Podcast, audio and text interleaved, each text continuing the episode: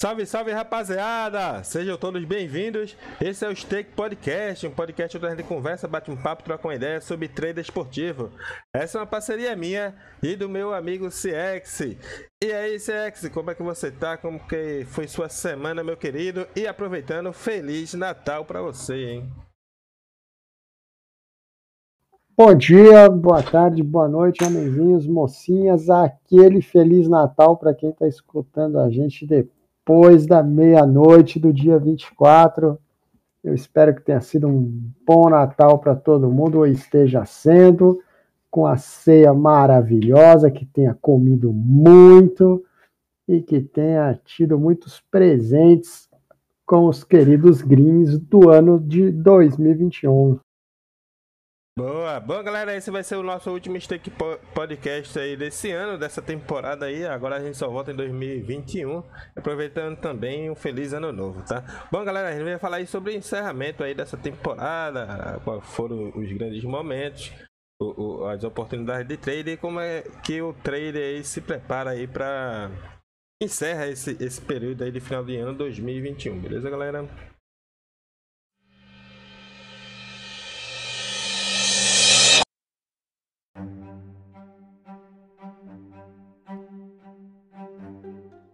Bom, 2021, Sexy, como é que foi esse ano aí para você, né? Uma temporada que se encerra, para mim foi bom. Eu terminei o, o, ano de 2020, né? Foi um ano de pandemia e tal, com a expectativa de de como que ia ser meu ano, porque 2020 foi um ano que tipo, ah, eu me encontrei um pouquinho no trailer, já tinha um método e tal. E 2021 foi quando eu iniciei esse meu projeto lá no Instagram para mostrar meus resultados diários, para ver como é que vai ser minha evolução, né? Então não sabia como é que vai ser, não tinha expectativa, pô, será que eu vou conseguir ser consistente? Como é que vai ser toda essa minha caminhada aí? Esse foi o primeiro 2021, foi o primeiro ano aí que eu realmente terminei lucrativo, fui consistente, então foi um bom ano aí pra mim, né? Mas tem muita gente aí que ainda tá se encontrando no ano, tem a galera que é, também dizer pra galera não se. Tá, porque final do ano, último mês do ano, se desesperar, né? Vai se começar um novo ano, não precisa recuperar. Se tá em ré, não precisa recuperar, é só talvez ajustar algumas coisas no seu trader, né? E como é que a galera vai é, analisa o resultado do ano todo, certo? Como que o cara terminou o período dele no ano e como chega nessa parte final aqui, né? Vai ter poucos jogos, como é que ele se, se analisa como foi o, o período do ano todo dele aí? Boa. Bom, falando um pouquinho de mim, esse esse ano para mim não acaba, né? O ano acaba para mim só no dia 28 de maio. O meu ano ele segue o calendário europeu, então no, no meu caso específico ele começa no dia 1 de agosto e termina no dia 28 de maio. Então eu estou agora um pouquinho depois, um pouquinho antes, né? Do meio do ano. Mas para quem segue o calendário janeiro-dezembro, em primeiro lugar, eu espero que tenha sido um ótimo ano, um ano excelente de trade para quem segue esse calendário. Que tenha sido um ano de evolução ou um ano de consistência no mercado, ou alavancagem de banca, tudo no longo prazo, com muita paciência, fazendo as coisas certas. E para quem não teve um ano tão bom assim, não atingiu a consistência ou está com alguma dificuldade para crescer banca, que use esse, esse tempo para respirar, para olhar o que fez de errado, para olhar para trás e convidar essas pessoas que, na, na verdade, são a grande maioria né, de quem está no mundo do trade, a não fazer nenhuma bobagem, nenhum tipo de besteira na, na, nessa semana do Natal e na próxima semana do Ano Novo, normalmente é um, é um período do ano que as pessoas estão mais em casa, estão com folga e acabam, às vezes, usando esse período do ano para fazer um overtrading ou tentar fazer coisas que não fizeram no ano. Isso não é hora, para quem segue esse calendário de janeiro a dezembro, não é hora disso Agora é hora de descansar, é hora de fazer relatórios, é hora de ver resultados, onde errou, como errou, por que errou, e convidar e sugerir para essas pessoas a adotar uma boa gestão de banca, adotar uma, bons métodos, estudar ou criar métodos e estratégias para o ano de 2022 ser um ano melhor, ser um ano bom, ser um ano produtivo e para quando chegar no final do ano, no ano que vem, no, no final de dezembro de 2022, poder ter uma historinha boa para contar para si mesmo. Afinal de contas, a única certeza que a gente tem é que dezembro de 2002 vai acontecer, vai chegar e quem esse ano, por qualquer que tenha sido o motivo, não acompanhou e não seguiu uma boa gestão, uma boa estratégia, que faça isso ano que vem com calma, com disciplina, respeitando o longo prazo, para quando chegar em dezembro ter boas histórias para contar. Boa. É um momento agora de reflexão, né? Reflexão e manter o que foi feito de bom e corrigir o que foi feito de ruim. E quando eu falo assim, corrigir o que foi feito de ruim, não é corrigir o que foi feito de ruim em 2021, dia 1 de janeiro, nem dia 2, nem dia 3 de janeiro de 2022, porque isso não faz a menor diferença.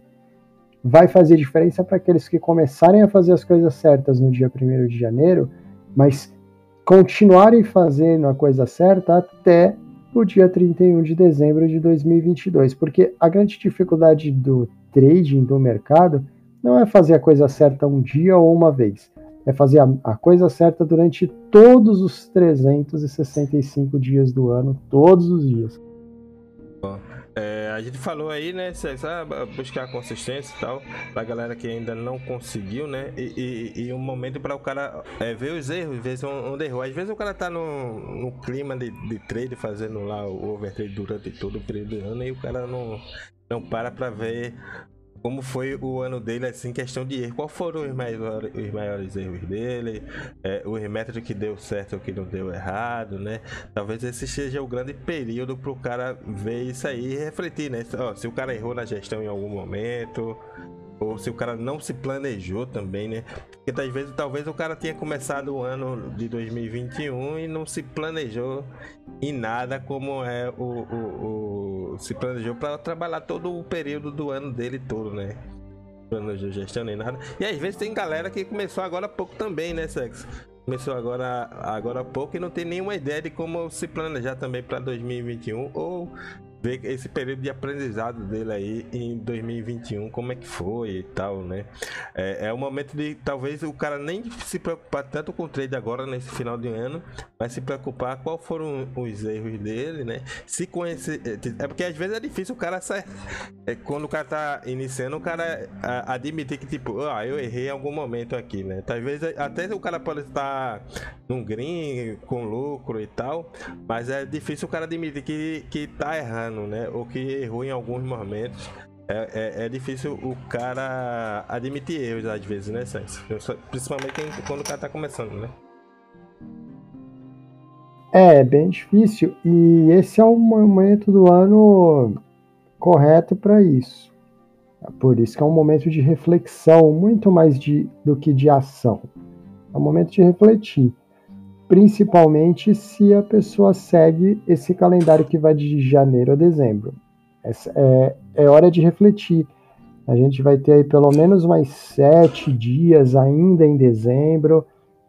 Claro que vão ter eventos, claro que vão ter jogos, mas talvez se você já não teve um ano de 2021 ótimo, ou lucrativo, ou consistente, Agora, a melhor maneira de fazer um 2022 melhor não é operando como um, um louco, alucinado, frenético.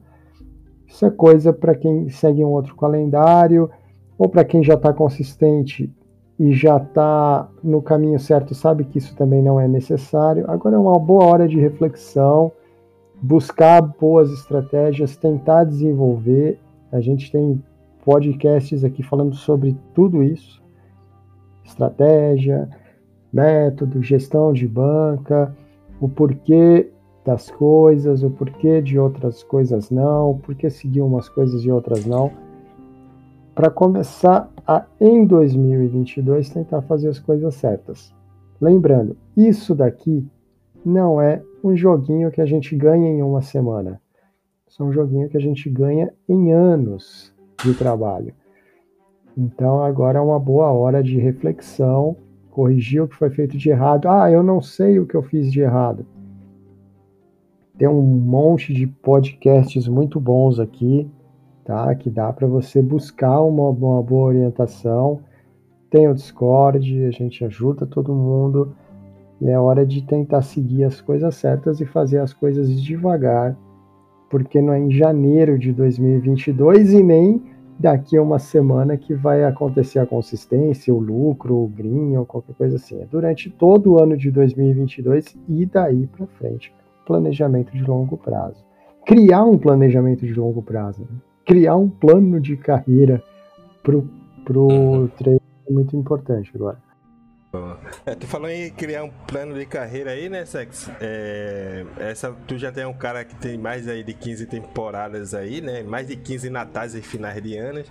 A gente tava até conversando um pouquinho ontem em, em off, né? Vai, vai, vai ser mais. Tô dizendo que vai ser o último ano aí, como tu trabalha vários esportes, né? Vai ser teu último ano aí que tu vai passar, romper um ano aí fazendo trailer. Tu já tem uma programação toda diferente, né?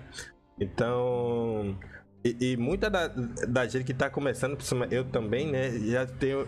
É, ver de clima de festas e tal. É, é, é, claro que é importante você estar tá com, com sua família, tá curtindo e tal. Mas eu, talvez a principal coisa mais importante também é o cara se planejar para isso, ó. Como é que vai. O cara já planeja isso já do começo do, do, do ano dele, o começo da, da carreira dele, se programar, ó, como é que vai ser meus natais, como é que vai ser meus finais de ano em relação ao meu trade, ao meu trabalho e tal, né? Isso é uma coisa que tu já planejou há, há, há, há anos aí, né? Como é que funciona aí a, a relação tua com sua família em relação a, a, essas festas comemorativas e ao teu trabalho, ao teu trader, né? Fala um pouquinho aí pra, pra galera que é inexperiente ainda. É, no meu caso, eu sigo um calendário que começa em agosto e termina em maio.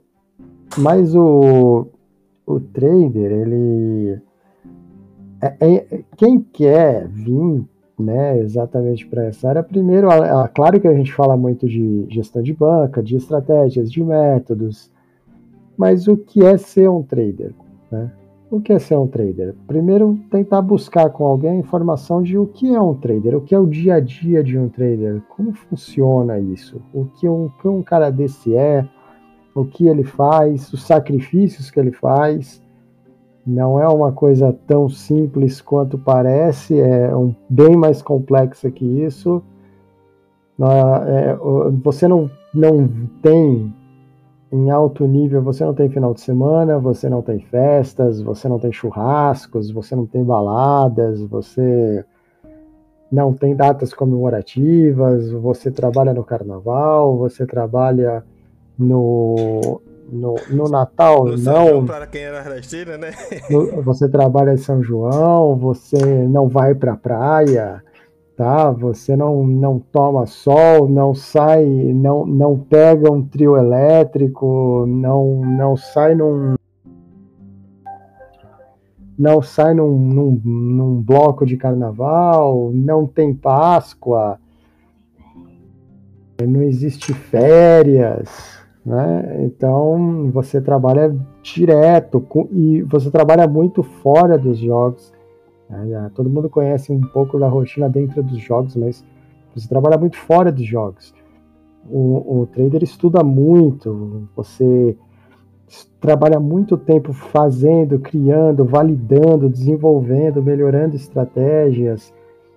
É sim necessário você ter um bom conhecimento matemático, porque sem ele você não desenvolve isso. Você passa muito tempo estudando o mercado em si, quando ele movimenta, por que ele movimenta, em que situação ele movimenta. Então existe toda uma vida fora da operação em si, do jogo em si, que talvez quem venha para a área não conheça. E tem muito de, desse, desse off, desse, desse, dessa vida fora das operações, que ela aparece na hora de você mostrar um resultado a longo prazo. E que pode ser aí que você, grande maioria das pessoas, porque não é uma pessoa sozinha, a grande maioria delas, talvez termine o ano de 2022 pensando: poxa, porque eu estou em red e o ano que vem vai ser melhor, porque eu simplesmente vou começar a operar em 2022 e 2022 vai ser diferente. Não, não vai ser diferente. Você tem que fazer 2022 diferente. Você tem que encarar o mundo como um trader encara, porque pessoas têm objetivos diferentes, mas a grande maioria das que vêm aqui, das que conversam comigo, conversam com você, querem ser traders profissionais, querem viver disso. Mas é uma profissão que ela tem muito, muito mais sacrifícios do que é, do que vantagens, vidas boas, é, luxos e, e coisa desse tipo. Então, primeiro entenda a profissão, vai te ajudar muito a entender e vai te ajudar muito a crescer e principalmente entender se é isso mesmo que você quer ou não. Né? Muitas e muitas e muitas pessoas vêm para mim e dizem a seguinte frase: Ah, eu quero um dia é, sair do meu emprego e viver disso calma, talvez o seu emprego seja muito melhor, talvez seja tudo aquilo que você sempre quis e você não sabe, porque você talvez não conheça ainda o que é realmente a rotina de um trader profissional, o que ele realmente faz, o que ele precisa fazer e os é. sacrifícios que ele faz. É porque às vezes a galera a, a, a, é tão barbadeada aí pelas redes sociais que acha que o trader profissional ele tá sempre em Dubai, né? Não, nós não estamos em Dubai, nós não estamos em Miami, nós não estamos na praia, nós não estamos bebendo cerveja, não, nós estamos simplesmente trabalhando e estudando muito, muitas horas, todos os dias, de domingo a domingo. Não tem folguinha, não tem churrasco com a família, não tem churrasco com os amigos, não tem o happy hour que você está acostumado na empresa toda sexta-feira, tem gente que tem happy hour na quinta-feira. Traders não têm essa vida. Traders trabalham no domingo, porque é um dos dias que nós mais trabalhamos, trabalham no sábado e por isso não saem na sexta-feira, porque precisam estar bem no sábado para trabalhar. É, traders trabalham todos os dias da semana, às vezes tarde, às vezes não, muitas vezes em fuso horários diferentes. Traders não têm, principalmente quando você opera em vários mercados, você não tem controle sobre o seu próprio fuso horário. Você trabalha nos fuso horários de acordo com os grandes eventos que tem no mundo. Então você pode ter grandes eventos no horário europeu e esse deve ser o seu fuso horário. Você, ter, você pode ter grandes eventos na Ásia ou na Austrália, que é o caso de janeiro, por exemplo, e o seu fuso horário deve ser o da Austrália, não deve ser o do Brasil, e você deve conseguir se adaptar a isso. Então você deve ser capaz de passar o mês de janeiro em um fuso horário, o mês de fevereiro em outro, ou às vezes ter dois ou três fuso horários dentro do mesmo mês. Não é uma vida tão maravilhosa assim. Então, assim, a minha primeira dica para quem vai começar 2022 é procurar. Você realmente quer ser um trader profissional? Converse com um trader profissional. Procure o um trader profissional e, e pergunte para ele qual é realmente a sua rotina, o que realmente você faz. Talvez nem seja o que você queira fazer. Talvez você queira ser apenas um, uma pessoa recreativa, e isso não tem problema nenhum. E se reconhecer como uma, um recreativo vai te ajudar muito, talvez, a ter a consistência que você não consegue tentando ser um profissional. São, uhum. porque são duas, duas, duas maneiras de viver a vida bem diferentes.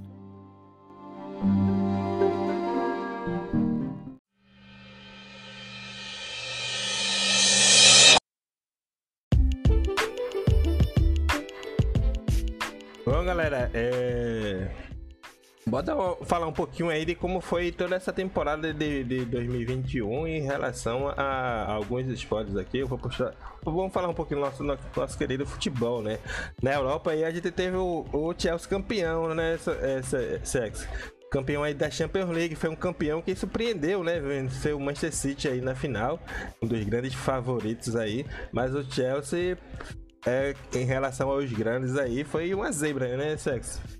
E como foi esse campeonato, essa Europa toda aí, a gente tem na, na, na Espanha aí o.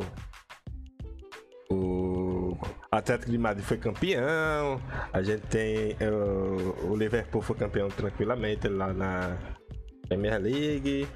É, na Itália a gente tem a Inter, né? Depois de anos aí de domínio da Juve, a gente tem a, a Inter campeã, que acabou sendo desmontada aí. A gente tem algum. No, no, na França, o Lille, né? Foi um ano de campeões assim europeus diferentes, né? Sexo? Uma temporada surpreendente, né? Como posso dizer. É, esse, é um ano, esse foi um ano é, diferente em termos de futebol, porque é um ano de Euro, foi um ano de Eurocopa, né? Foi uma temporada de Eurocopa, foi uma temporada de Copa América. Então você teve grandes torneios de futebol no intervalo ali no meio do ano, então esse ano costuma ser um ano especial.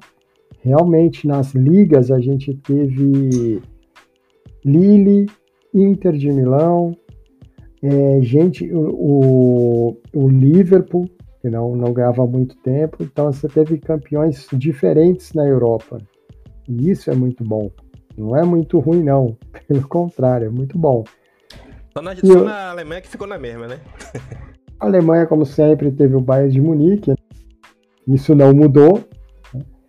Mas isso é muito bom, tanto para o futebol quanto para o mundo do trading, que é o que a gente faz. Por quê? Porque se, se times que sempre ganham não ganharam, isso quer dizer que em algum momento da temporada, e tiveram vários desses momentos, você teve campeões novos com odds melhores, podendo ser exploradas durante uma grande parte da temporada. E isso foi muito bom.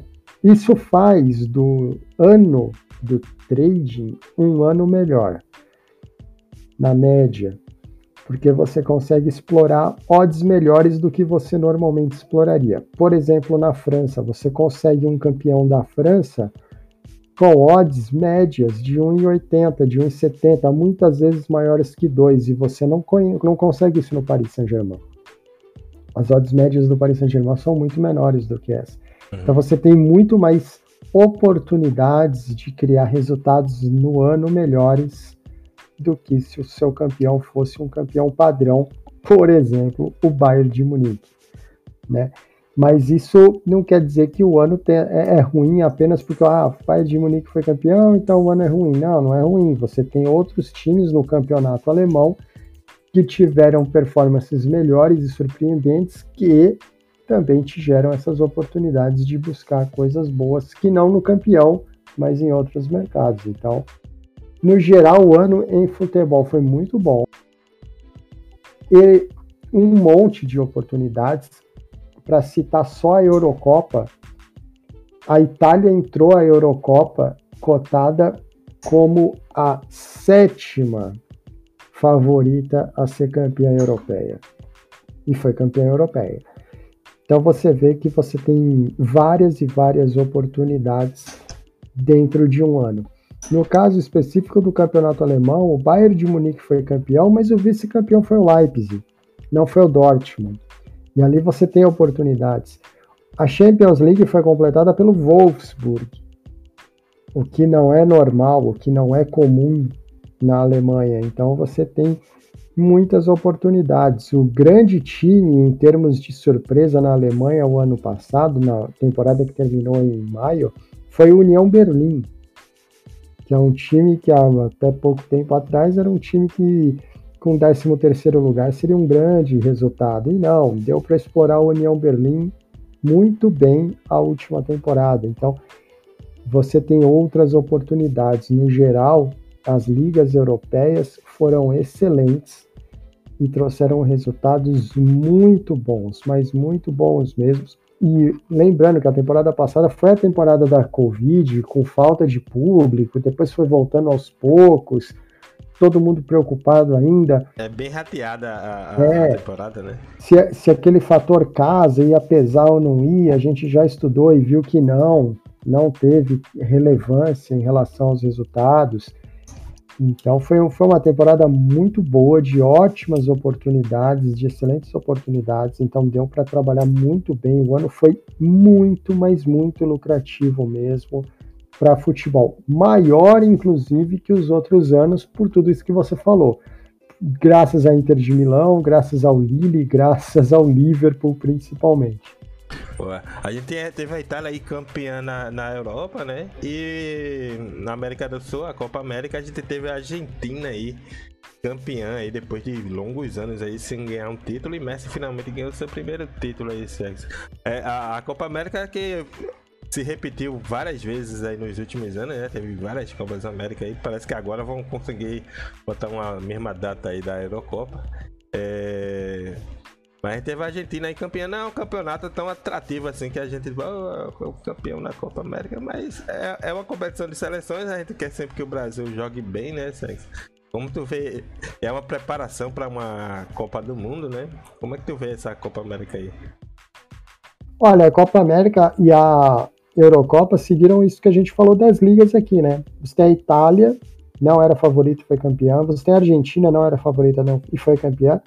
A gente falou pouco, mas você teve o Chelsea, campeão europeu, e não era favorito a ser campeão europeu. E você teve o Vila Real, campeão da Euroleague. Sim, tá? sim, é, também. Né? Tá, não era, não era também favorito. Tudo isso aqui são oportunidades para quem trabalha de maneira profissional. Então, quando esses resultados acontecem, quer dizer o quê? Quer dizer que equipes que o mercado dá para elas odds médias altas evoluíram na temporada, chegaram ao final da temporada e deram a oportunidade de explorar a odd média da temporada mais alta do que normalmente se faz. Então, é um ano, essa temporada 2020-2021 foi uma temporada que permitiu para os traders em geral trabalhar o mercado de futebol com odds médias maiores do que o normal. E isso é muito importante. Anos assim são anos que se ganha acima da média. Então, é, é para se dizer o quê? Que a temporada 2020-2021 em futebol foi uma temporada muito boa mesmo. Muito boa mesmo, acima da média em termos de resultado. Falando rapidinho de Brasil, você viu isso refletido no Brasil também. Quando você puxa o resultado do Brasil, o campeão brasileiro e o campeão da Copa do Brasil foi o Atlético Mineiro, que apesar de ser um dos favoritos, não era cotado como favorito, nem para uma competição e nem para outra. Você teve aqui em São Paulo. que não ganhava, né? Exatamente. Aqui em São Paulo, você teve o São Paulo campeão paulista, que com certeza não era cotado como favorito ao título. Ele não era a primeira opção. E foi mais um time que cresceu durante a competição, chegou na final e ganhou, tá? Então você tem isso também refletido no Brasil. Também foi um ano que os grandes, pelo menos os dois primeiros favoritos, não ganharam títulos, e isso é muito bom. Profissionalmente falando, quando você faz uma análise, e é por isso que eu estava falando da reflexão, é muito bom você voltar e fazer essa reflexão quando você faz a reflexão e você vê como foi o ano, o ano foi excelente, porque você teve equipes chegando a títulos pagando odds melhores do que normalmente você está acostumado quando você tem um ano que a gente chama de ano padrão. Qual, como eram os anos, o ano padrão? O Manchester City é campeão inglês, a Juventus é campeã italiana, o Real Madrid é campeão espanhol, o Bayern de Munique é campeão alemão, o Paris é campeão francês. Você também vai conseguir explorar anos assim? Vai, mas não vão ser tão bons quanto anos, por exemplo, que o Sporting é campeão português. esse ano foi é, extremamente. Também, né? é, esse ano foi extremamente especial. Extremamente especial. E eu espero que. A gente sabe que nunca é a maioria, mas que quem já está consistente no mercado já é, tenha conseguido aproveitar bem esse ano, porque esse foi um ano muito especial que a gente já não via em trading há muito tempo. É, a, a, a, na Copa no, na Copa Libertadores, né? A gente não viu aí, teve um domínio brasileiro, né? Sex? Palmeiras aí campeão, mas teve um domínio brasileiro aí nas semifinais. A gente não viu aí Boca e River Plate, mas não são equipes que a gente deve desconsiderar aí em 2021, né? É, e também a gente falar um pouquinho da Série B, que é as grandes camisas aí, só o Botafogo voltou, né? E a gente vai ter também mais uma Série B aí, com, com, a, com a caída do Grêmio, caiu o esporte, então a gente vai ter mais, cinco campeões de novo, é, brasileiros de novo disputando a Série B aí. Né? Mas ele teve, teve aí o Coritiba ganhando, o Botafogo que conseguiu dar um up ali na reta do meio pro final, né? Foi muito boa a corrida do Botafogo aí que ganhou o título. E mas assim, a, a expectativa de a gente tinha de tipo é, Cruzeiro, Vasco, de, de, arrebentar aí na Série B não aconteceu e a gente conseguiu trabalhar até odds maior, maiores aí, trabalhando contra essas equipes aí, né, Sexo? A Série B do Campeonato Brasileiro vem de acordo com o que foi o ano, né? Só o Botafogo subiu. Vamos lembrar que entre os três grandes que estavam lá disputando a Série A, o Botafogo era o menos do cotado dos três para subir. E foi o que subiu. Então, mais uma vez, se tivessem subido Cruzeiro Vasco, eu estaria aqui falando que a Série B foi boa, foi lucrativa, deu para fazer dinheiro, deu para ganhar o ano tranquilamente, pagar as contas sem problema, mas ganhamos pouco. Foi um ano ruim, porque provavelmente a, a Série B teria sido o ano inteiro com odds de 1,30 para o Vasco, 1,25 para o Cruzeiro, e não, e não. Pelo contrário, foi uma Série B de 2,20 para o Coritiba, é, de 2,30 para o Goiás, de 2,80 para o Havaí. Então foi uma série B onde você termina o ano e fala assim: puxa vida, essa série B foi maravilhosa, porque ela pagou muito mais do que a média. Então a gente estava falando, ah, vamos conhecer a profissão, como pensa um trader profissional assim. Sim, quando termina o seu ano e você olha para os campeonatos e você fala, poxa, eu trabalhei esse campeonato com odds médias bem maior, bem maiores do que eu estou acostumado a trabalhar. Então esse ano eu ganhei muito mais do que num ano normal. Então foi um ano excelente. Então quando a gente fala, faz uma reflexão, olha o seu ano, é assim que você deve ver. Bom, esse ano também foi um ano de Olimpíadas. Essa Olimpíada foi a minha primeira Olimpíada, Sex. A gente trabalhou bastante. Uma pena que foi de madrugada, né? Eu não consegui ficar tanto tempo acordado assim, mas eu consegui trabalhar o, o início da noite ali para até uma meia-noite e um comecinho aí da, da manhã em alguns esportes aí. Mas é, é, é a grande maioria do mercado não trabalha aí. Também teve a dificuldade também de por conta do horário, né? Do fuso horário e tal, né? Mas assim, fica a dica pra galera aí, né? Se preparar para a próxima Olimpíada, vai ser um pouco mais cedo aí, três anos. E já conhecer um pouquinho dos outros esportes e tal, pelo menos para ter uma ideia, né? E a Olimpíada é, é como tu falou, né? Dá muitas oportunidades, né, Sex? De você, mesmo é, não conhecendo tantos os esportes, mas você vai ter uma ideia de mercado ali e de valor, né? Em relação aos impostos, que vai dar muitas oportunidades, às vezes uma oportunidade que está na sua cara ali, né, Sax? Os Jogos Olímpicos, em termos de trading, só perde para um evento no mundo. Só um evento é maior que ele. Apesar da Copa do Mundo ter a grife, ela não é a Copa do Mundo. O maior evento de trading no mundo chama-se Eleição dos Estados Unidos. E depois dele, os Jogos Olímpicos. Os Jogos Olímpicos, ele é um período de 15 dias, de duas semanas a cada quatro anos, na média, né? Porque agora tem tá com esse problema, que você tem uma quantidade, um volume absurdo de operações em todos os mercados que existem ao mesmo tempo durante mais ou menos 15 ou 16 horas por dia. Sim, eu sei, quem trabalha futebol é super ansioso pela Copa do Mundo e ela é, é um. A Copa do Mundo é um torneio interessante de trabalhar.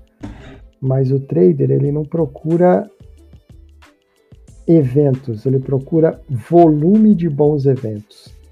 Não existe um volume maior de eventos ao mesmo tempo acontecendo num período determinado do dia como os Jogos Olímpicos. Então esse foi, eu estava falando do futebol, né? Esse foi o ano mais especial para o trading, mais especial de todos. A gente tem, tem a Olimpíada aí, eu falei um pouquinho das oportunidades das Olimpíadas, né? Teve a questão da Covid também, e por isso a, a isso também até, é, interfere, né? E a gente teve aí, a, tipo, alguns atletas que favoritos que acabaram não participando aí na Olimpíada, né? Não só por problema de Covid, mas por outros problemas também. Isso também interferiu em vários mercados, mercado de medalhas, dá várias oportunidades, porque tipo a, a Simone, né, da, da ginasta, ela é uma ela representa aí, sei lá, umas quatro ou cinco medalhas de ouro aí para os Estados Unidos. Isso interfere diretamente no mercado. Então a gente viu uma grande disputa aí entre Estados Unidos e China aí para quem ganhava mais medalhas. Esse o mercado se movimentando o tempo todo, né, Sex? E a, além disso aí outros outros esportes rodando ao mesmo tempo e tal. Então é, é uma parada de estar tá observando o tempo todo grandes oportunidades e a gente teve grandes vitórias, né? Grandes títulos aí durante toda a Olimpíada. Destaque para nossa é, campeã também da ginasta aí, né, Sex? Exatamente, é isso aí. As Olimpíadas é um grande exemplo quando a gente fala, é, não procure eventos, não procure tips, não procure é, tentar tirar de alguma maneira vantagem sobre um mercado que é cada vez mais profissional e se você não for profissional, você não vai tirar vantagem dele, você só vai estar se enganando no longo prazo. É um exemplo de como não é fácil ser profissional. Eu moro num lugar um pouco mais frio que o normal. Os Jogos Olímpicos foram de madrugada. Marconi é testemunha disso, trabalhou comigo. Eu tive dias horríveis aqui, horríveis na Olimpíada, que eu, que eu tava trabalhando e não tinha o que fazer. Eu tive madrugadas de temperatura negativa, onde o meu sonho era ir pra cama e tomar um chocolate quente, e eu não podia. Abandonar tudo aí, mas não dava porque tinha boas oportunidades, né? E não podia, tá? Não podia.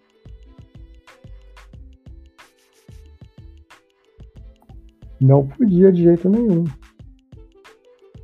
Então é uma é uma é um exemplo que você tá acostumado com o seu fuso horário maravilhoso, que você acorda às 10, toma café e faz uma rodada do campeonato alemão às 11, ele termina a uma da tarde, você vai almoçar e depois você sai com os seus amigos e vai para a praia no sábado, não é bem assim que funciona a vida de um trader profissional.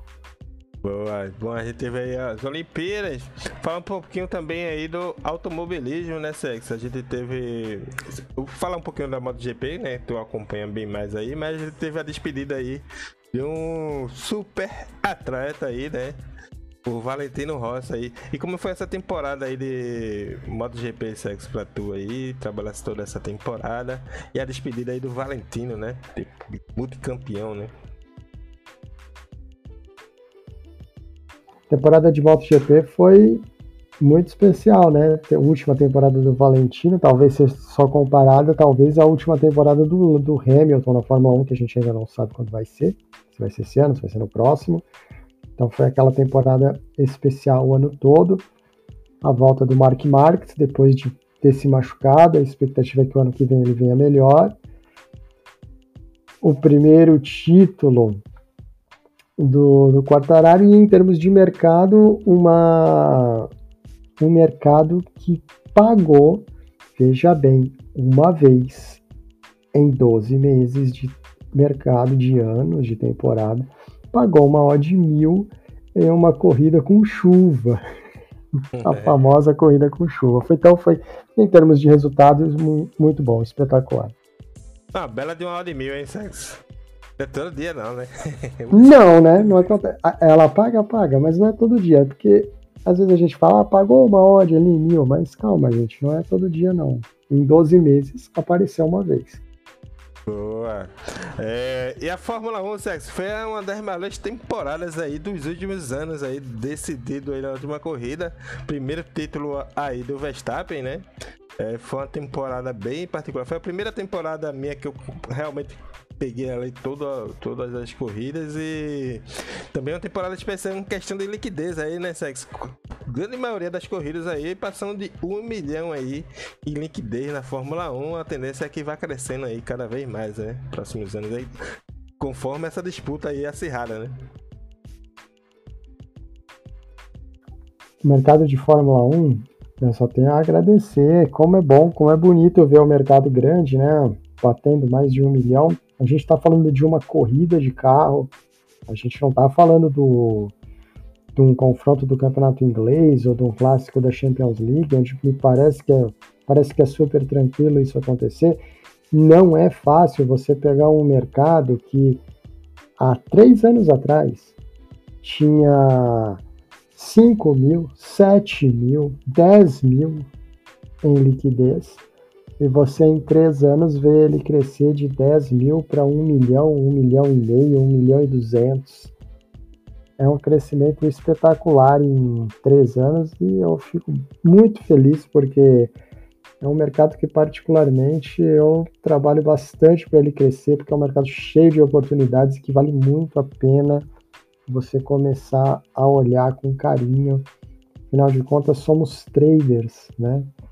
E a Fórmula 1 é um mercado dentro do trading esportivo, então o trader precisa ter domínio, domínio de mercado, quer dizer também ser apto e ser capaz de operar diversos esportes e, a, e tirar deles a melhor oportunidade do momento. Então, quando você vê o mercado crescer desse jeito, como cresceu o mercado de Fórmula 1, eu fico muito feliz que tá todo mundo dando uma olhada para ele com mais carinho do que olhava há três anos atrás, por exemplo. É um crescimento absurdo para três anos. Estou muito feliz. A temporada tem muita gente dizendo que foi a melhor temporada do século, né? Desse que a gente está vivendo aqui. Ah, eu, eu, acho que, que foi. É, assim, eu também não acompanhava tanta Fórmula 1 nesse, nesse século aí, né? Mas. Ah, foi demais a temporada, empolgante. É, eu acompanhei um pouco mais de perto, gente fez lives aí, então a gente tinha que estar tá fazendo, fazendo os traders, né? Trabalhando nos traders livres e tal. Então. Foi muito massa essa temporada, gostei pra caramba. Fala de alguma. algum qual pra aí, qual foi a, os principais eventos dessa Fórmula 1 aí, Sax? Principais corridas aí que tu pode destacar alguma coisinha aí. Ou os principais momentos, né? A temporada de Fórmula 1 teve muita coisa boa, né? Primeiro que ela ia começar em um determinado na Austrália e não começou de novo na Austrália, né? Foi para o Bahrein em vez da Austrália. Desde a primeira corrida, né?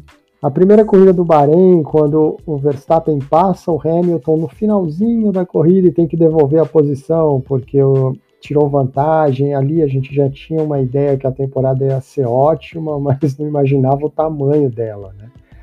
Você teve excelentes corridas, corridas espetaculares. Você teve a corrida de, de Baku no Azerbaijão, foi uma corrida espetacular. A Hungria foi uma corrida espetacular com a vitória do Ocon e o Alonso segurando o Hamilton quase 15 voltas para garantir a vitória do Ocon. Você, é, você vê, essa segurada aí do, do coisa aí pode ter estado também o título pro Hamilton, né? Muito, muito. O Alonso é o grande responsável pela, pelo título do, do Verstappen, né? Que as pessoas não lembram disso. Você tem o, as, a, as batidas entre o, o Verstappen e o Hamilton em Monza e na, em Silverstone, né? Uma vez saindo os dois, a outra vez saindo só o, o Verstappen. Você tem a, a, vitória histórica do Verstappen na Holanda, em casa, e aquela festa que parecia mais um jogo de Copa do Mundo. Você tem a vitória épica, para mim, um dos melhores grandes prêmios de Fórmula 1 que eu já vi na minha vida, a vitória épica do Hamilton aqui em São Paulo. Com certeza foi a melhor corrida do ano, a melhor performance individual de um piloto de Fórmula 1 no século de 2000, de 99 para cá, com certeza. Foi a melhor performance individual de um piloto no final de semana. E você tem o Verstappen, que faz um ano quase perfeito, peca um pouquinho no fim, o que é normal, tem a pressão psicológica, mas consegue ser campeão do mundo depois do Hamilton ganhar muitos títulos seguidos. E aí a gente volta para a mesma ideia do futebol, né? Aquele que não era o super favorito ganhou, uhum. e como ele ganhou, deu pra gente a oportunidade de trabalhar a temporada inteira da Fórmula 1 com odds médias melhores do que a gente estava acostumado a trabalhar, e isso gerou um resultado muito, muito alto, muito bom na Fórmula 1. É, e comparando com a outra temporada, que foi a minha primeira, a gente pegava. É, era basicamente Beck Hamilton, né? E pegava a de 2 ali, 1,70, 1,80, né? E era Beck isso, Hamilton. Isso, isso. A gente costumava dizer que era um 1,40, 1,50 mais fácil da história do mundo, né? E realmente era. E, só que esse ano foi muito melhor, porque as, as odds médias foram muito mais altas e o resultado da temporada também foi muito, muito maior do que a temporada anterior. Esse ano ainda teve o Grande Prêmio de Spa, na Bélgica, um grande prêmio todo esquisito, com chuva, que teve três voltas e acabou a corrida. Então a, a temporada foi espetacular. Quem trabalhou, tenho certeza que não se arrependeu e tenho certeza que está ansioso para chegar março e o negócio começar de novo. Boa. Bom, vamos falar um pouquinho aí do. E como foi essa temporada de tênis aí, Sex? Tênis que a gente teve domínio aí de Djokovic, né? Ele quase ganha os quatro grandes né, da temporada, não acabou não ganhando o último lá é, nos Estados Unidos.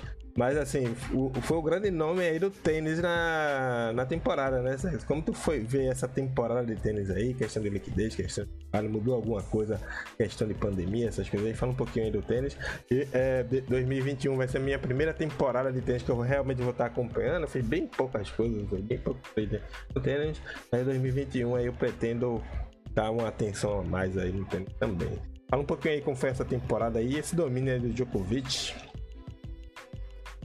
O Djokovic dominou a temporada de tênis, mas isso não quer dizer que a temporada foi abaixo, não, foi melhor em termos de odds do que as outras temporadas. Apesar do Djokovic ter ganho os Grandes Slams na Austrália e na Inglaterra, em Wimbledon, onde ele normalmente é favorito e as odds dele são mais baixas mesmo, você teve, por exemplo, ele ganhando o Roland Garros, que era uma ca a casa do Nadal. E ali ele ganhou com odds médias muito altas. E foi excelente, foi um torneio espetacular, levantou bastante a temporada. Você tem você tem um campeão olímpico que não é nem Djokovic, nem Nadal, nem Federer, o que é espetacular para o tênis. Você tem campeões de Masters 1000, você tem o Medvedev ganhando o US Open, você tem o Zverev crescendo muito, então você tem sim um ano que teve o Djokovic dominando os grandes lances, mas que não dominando nem Masters 1000 e nem as Olimpíadas. Além disso, tem contusão de Federer, contusão de Nadal e um milhão de oportunidades, mais um milhão de oportunidades em tênis feminino. Serena... que teve uma menina que ganhou de 17 anos, ganhou aí, não foi? Você tem uma campeã de 17 anos no US Open então é um ano fantástico em tênis feminino, como sempre, né? Tênis feminino normalmente tem odds muito altas mesmo, médias para o ano, mas no masculino nesse ano também foi muito bom. Foi quase que um ano de afirmação. Realmente Zverev e Medvedev dizendo: olha, estamos aqui e vamos sim jogar a temporada pesada e temos sim condições de ganhar de vocês. Você tem outros tenistas mais jovens crescendo também, é o caso do Rublev, é o caso do Berretini, tem uma galera crescendo, então foi uma temporada ótima, excelente, que seguiu uma coisa que parece que foi uma tendência mundial em todos os esportes, em todos os mercados esse ano, que foi um ano de odds médias maiores do que o normal. Boa! É, os caras estão pedindo passagem aí, né? Essa, essa galera nova aí, né? A se aproxima de aposentadoria do Nadal e do, do Federer, né? E a galera vai aí pedindo passagem aí, competindo de igual para igual com eles, né? A tendência, talvez não sei ainda nesse ano, mas nos próximos dois, três anos, é que essa molecada sim comece a dividir os grandes lances com os três grandes e a gente tenha muita história boa para contar em tênis. Boa. Então, vamos falar um pouquinho agora aí dos esportes americanos. Está rolando ainda a NBA, né? A gente fala todos os podcasts aqui. Também tá rolando a NFL, se aproximando da sua reta final. A gente tá, também tá fazendo live aí também de NFL. Teve o beisebol, mas uma, uma parada é, significativa aí nos esportes, nos esportes americanos, né? Que trabalhar muito tempo aí, é que também cresceu a liquidez aí desses mercados aí, também do beisebol. Também eu fiz um pouquinho de beisebol, acompanhei a próxima temporada de um pouquinho mais de perto aí, boas oportunidades também no beisebol. Mas a liquidez nesses mercados dos esportes americanos e cresceu bastante, né, Sérgio? A gente teve uma, uma... A gente fez um, um, futebol americano ontem aí que bateu quase 700 mil dólares no mercado né, de, de liquidez. Né? Com certeza o ano de 2021 vai ficar marcado como grande boom, uma grande explosão do mercado dos esportes americanos. E falando especialmente do beisebol, um mercado que tinha entre mil e 13 mil de liquidez, passou a 100 mil de liquidez, ou um mercado entre 70 e 100 mil. Então, um mercado que cresceu entre 70 e 100 vezes entre um ano e outro, tá? Então, um mercado que cresceu demais. A NBA acompanhou o crescimento. O futebol americano nem se fala futebol americano é uma explosão absurda de uma temporada para outra. É um crescimento inacreditável do mercado. Hoje, num domingo, por exemplo, você tem pouquíssimos jogos de futebol. Veja bem, pouquíssimos jogos de futebol com mais liquidez que jogos de futebol americano ao mesmo tempo, dividindo horário entre eles e entre outros jogos de futebol americano. O último Monday Night, por exemplo, teve um milhão e meio de liquidez. O último Sunday Night, o, jogo do domingo à noite, semana passada, nesse domingo, teve um milhão e trezentos mil de liquidez. E alguém pode estar pensando assim, ah, mas um milhão e trezentos mil não é tudo isso. Não é tudo isso, talvez para o futebol, que tenha, tem mantido essa média há muito tempo. Mas quando você fala de um esporte, de um mercado, que há um ano atrás tinha 80 mil de liquidez e um ano depois ele tem 1 milhão e 300. Então você vê aonde está tendo um movimento no mercado, aonde está acontecendo a explosão. E a explosão dos, dos esportes americanos ela é sem precedente e não me parece uma coisa que vai retroceder não. Me parece que é daí para frente. E, é uma parada pra galera que tá chegando, né, galera? É, sexo. Observar isso aí, bom, tá aumentando a liquidez. E isso acontece, é, não é tanta gente que conhece tantos esportes e, e, que conhece também de trader, né? Então, você iniciar os estudos desses esportes que estão tendo alta liquidez, é, cria uma vantagem aí para os próximos anos, né? Com a vantagem de trade e uma vantagem de experiência aí e tá aprendendo nesse esporte. Então, não espere bah, bater um bum, bum, bum, ficar na bola para depois chegar, né? Começa a trabalhar um pouquinho, começa a, a, entender um pouquinho como funciona esse mercado, como funciona as oportunidades que acontecem é, durante os jogos desses esportes aí, né, Sérgio? É, mercados novos em crescimento, com explosões, são mercados que você deve aproveitar para estudar o quanto antes. Porque quanto antes você tiver lá com vantagem, mais vantagem você tira do mercado de maneira mais fácil do que deixar o mercado crescer e depois que ele crescer você entrar. Quando você entrar, muitos caras bons já vão estar tá lá e você não vai ter tirado proveito dele. Boa. Bom, vai falar um pouquinho dos esportes americanos e vamos falar aí do nosso querido Cricket. Esse aí dispensa comentários, né, Sex? principalmente em relação à liquidez. Mas a gente teve aí uma Copa do Mundo, né, Sex? Que foi surpreendente aí nas semifinais. Aí a gente teve uma final um dos favoritos, os dois favoritos para, para o título não tava, né? Perderam nas semifinais, né? A Copa do Mundo de Cricket, como não podia deixar de ser, foi um torneio espetacular. As semifinais foram históricas, foram duas viradas históricas nas duas semifinais. Os dois grandes favoritos tomaram duas viradas históricas. Parece que eu já falei sobre isso hoje, né? Grandes favoritos que não chegam ao título. Quer dizer o quê? Odds médias maiores durante o torneio. Isso aconteceu também no cricket. A Copa do Mundo de Cricket foi um torneio espetacular. Depois que a Copa do Mundo terminou, eu fui, eu participei de um estudo e foram transacionados entre todos os jogos, desde a primeira fase. A Copa do Mundo de Cricket ela tem uma primeira fase de grupos, uma segunda fase de grupos e aí semifinais e finais.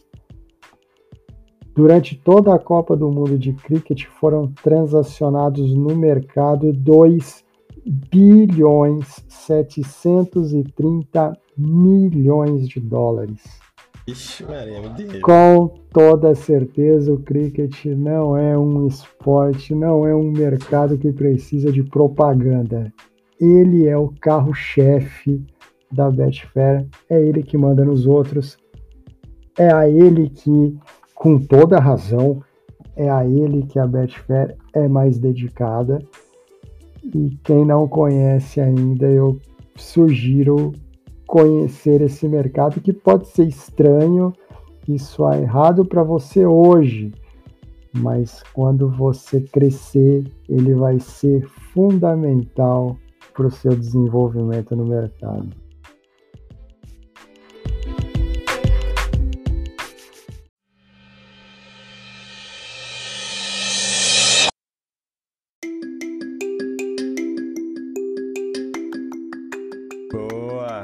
A gente tá encerrando aí esse nosso podcast. A gente falou aí bastante aí de, dessa temporada particular aí, onde os favoritos não foram tão bem aí.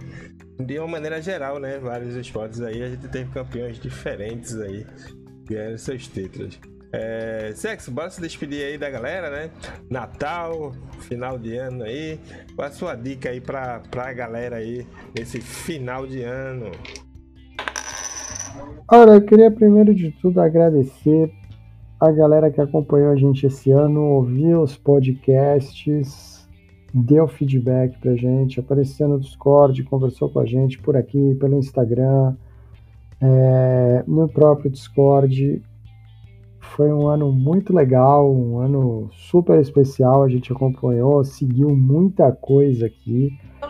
O Marconi disse aí que o podcast está com 40, 41, 42. Eu não conto as edições, mas é assim um, um, negócio muito legal. É um trabalho que a gente faz com a intenção de ajudar, com a intenção de trazer informações para a galera, um jeito um pouco talvez diferente de olhar para o mercado, de olhar para operações, de olhar para planejamento de final de semana, de semana, mês, ano, carreira, que pode ser que a princípio até não agrade a maioria das pessoas, porque com certeza não é o discurso mais bonito, talvez não é o discurso que empolgue a maioria das pessoas, mas eu posso dizer de coração que é um discurso verdadeiro, é um discurso do dia a dia da gente. É um discurso duro, mas que para quem segue, para quem gosta, para quem realmente mergulha nesse mundo, sabe que com o longo prazo, apesar dos sacrifícios, ele, ele traz muita coisa boa para a gente, muita satisfação. Então, para cada pessoa que a gente ajudou, para cada pessoa que a gente é, vê crescer, vê melhorar o trading, é muito, muito, muito legal. Então, primeiro de tudo, agradecer esse ano todo aí com todo mundo, todo mundo que passa, todo mundo que escuta, que traz um feedback legal pra gente. E desejar o, me o melhor de todos os natais, tá? Com a família. não, não deixar de lembrar sempre para todo mundo se proteger, né? Afinal de contas, o Natal é uma celebração que a gente faz em família, na maioria das vezes, para a maioria das pessoas. E como a gente está em família, protejam as suas famílias, porque se todo mundo proteger a sua própria família, a chance da gente passar um 2022 melhor que 2021 cresce imediatamente. Então aproveitem o Natal, aproveitem a família, protejam-se, isso é muito importante. E desejar para todo mundo, todo mundo mesmo, a melhor das, das possíveis, das imagináveis virada de ano. Comecem bem o ano de 2022. Usem essa semana, para quem trabalha o calendário de janeiro a dezembro, usem essa semana como reflexão, façam um projeto para o próximo ano, sigam esse projeto, isso é muito importante. E não sigam por um dia, uma semana, ou não parem por causa do primeiro head, ou não parem por causa da, primeiro, da primeira bad run, porque ela vai acontecer com certeza durante o ano e mais de uma vez. Acredite no projeto, acredite na estratégia, acredite no método, seja disciplinado e com certeza no próximo dezembro, em 22, a gente vai estar aqui com mais pessoas que tiveram sucesso no trading, então mais próximos de trabalhar e viver com isso aqui, que quando você atinge esse nível é uma coisa muito boa, muito satisfatória. Agradecer todo mundo, obrigado mesmo, pessoal, aquele super Natal e aquele mais do que especial 2022 para todo mundo aí. Boa! Bom, galera, fica aqui meu agradecimento também aí pra galera, né? Essa foi a primeira temporada aí do Stake Podcast. A gente agora só volta em 2021, tá? É agradecimento bem, assim, bem caloroso aí. Forte abraço aí pra vocês. Galera, é Pra galera que quiser dar sugestões aí pra próxima temporada aí do Steak Podcast, só mandar feedback aí nas nossas redes sociais, mandar alguma dica, alguma coisinha aí pra gente tá comentando e conversando aí no Steak Podcast próximo ano, alguns temas, né? Alguma parada mais avançada que vocês querem saber sobre trilha esportivo também, para mandar pra gente tá comentando aqui no Steak Podcast, beleza, galera? É, tamo junto, forte abraço. Galera, é, Feliz Natal aí, né? Aproveitem aí pra, pra estudar esse essa temporada aí de poucos jogos, esses dias aí de poucos jogos e tal, para estudar, é, se preparar aí, né? Ver, ver o que deu de bom, o que deu de ruim aí nesse, nesse ano para maximizar os seus ganhos, maximizar o seu trade, melhorar o seu trade, né, na, na verdade, para começar um novo ano aí mandando bala no mercado, beleza? Tamo junto aí, forte abraço e até 2021. Um feliz 2021 aí para vocês, né? Beleza? Valeu!